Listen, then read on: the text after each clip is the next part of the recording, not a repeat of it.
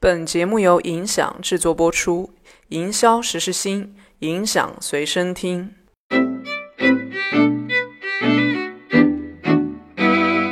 我觉得第一个想聊的是，你说给你影响最大的企业家是民国时期的啊，我就非常好奇，为什么不是马斯克、马云、马化腾，就互联网一代的？其实我觉得，嗯，在中国的民国时期，他从原始积累一直到真正的做大，往往都是一种自。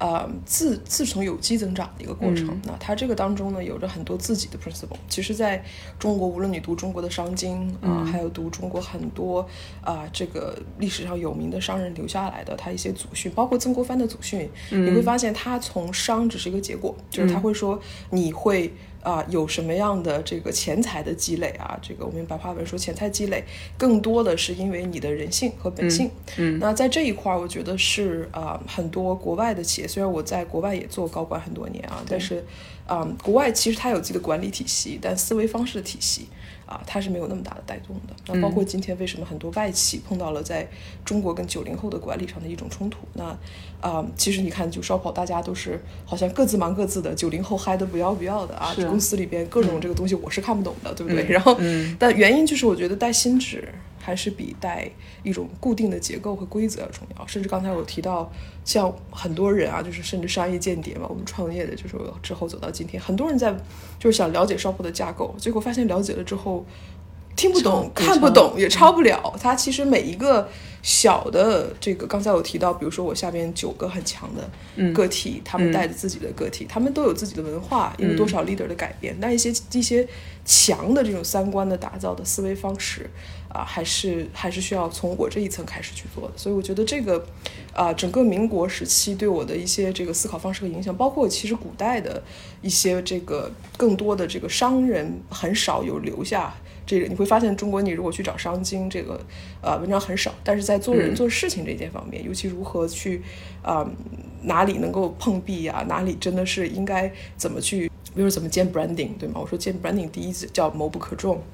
没有一个牌子是可以很多人一起做 study 做 survey 能够建立起来的。然后我说力不可力不可独啊，这件事就是你如果想要赚钱，你不能自己赚。但大家很多时候可能 N 年以前啊，在中国它有一个渠道爆发的形式的时候，你可以是通过砸广告，然后收割渠道。那现在这种流量打散的模式已经不存在了的时候，那你其实就是要很多的时候追从最远古的时期，尤其像中国这个。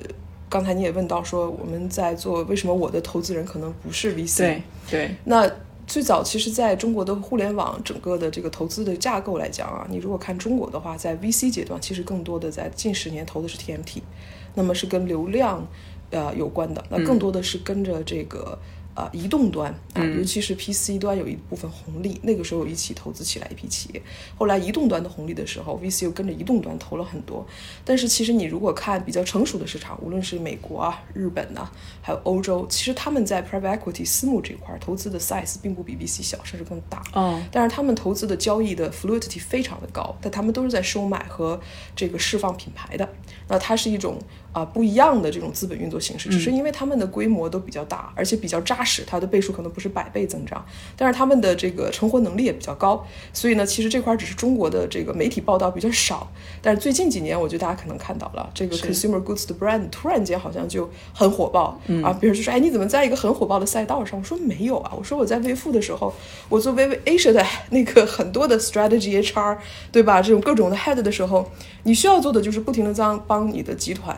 去在全世界扫应该购买的牌子，而且你要 responsible 告诉他在中国能做多大，然后你还需要可能给集团做 suggestion 哪些牌子已经到了 life cycle 应该 release 出去，我们应该买和卖的这个过程。所以其实越大的 consumer goods 的集团，它其实是一个资本运作的集团。所以到今天，我觉得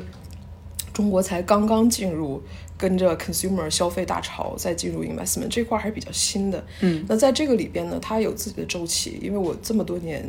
看在中国十几年了吧，特别有幸哈，就跟着这个从中国从百货商场转化成 shopping mall，从 mall 转化成 PC 端电商，啊，PC 端电商又转又转化成移动端电商，到后来现在是所有流量全部打散。那这个过程我一路跟过来，我又都在不停的在建这个零到一啊，一到一百的这个过程，所以会知道一些，就是说这个过程不是像一些没有就只投过 TMT 的 VC 那么容易去 grasp，尤其中国市场的 cycle 有的时候特别快的时候，特别慢，所以在这儿我就觉得。为什么不去找一些更志同道合的 fund？有一些对于什么是 consumer branding，它的 speed 更舒适的 fund，或者是能够资源更直接的 fund？那所以我们选择凯活也是它在国际上本身是一个，嗯，一跟“一带一路”有关。那我本身也觉得做这个事业就是为了让。真的，中国的公司能让世界尊重。然后第二点，它在各个国家的资源不仅仅是在流量，嗯，而更多的就是在品牌的理解和品牌的沟通。我觉得这块的资本、资本上的运作和资源都是最好的。嗯，到后来，我觉得应该 involve 本土我特别尊敬的一些实体的企业家。啊，那为什么选择了雅戈尔和恒安集团？因为他们两位，无论是许清流、许许清流大哥，然后还有这个李寒琼，啊，我跟他们接触下来，在中国的富二代里，我觉得是让我特别尊敬的。那作为二十几岁岁做 Asia VP，其实见过全球形形色色的各种顶级的 leader，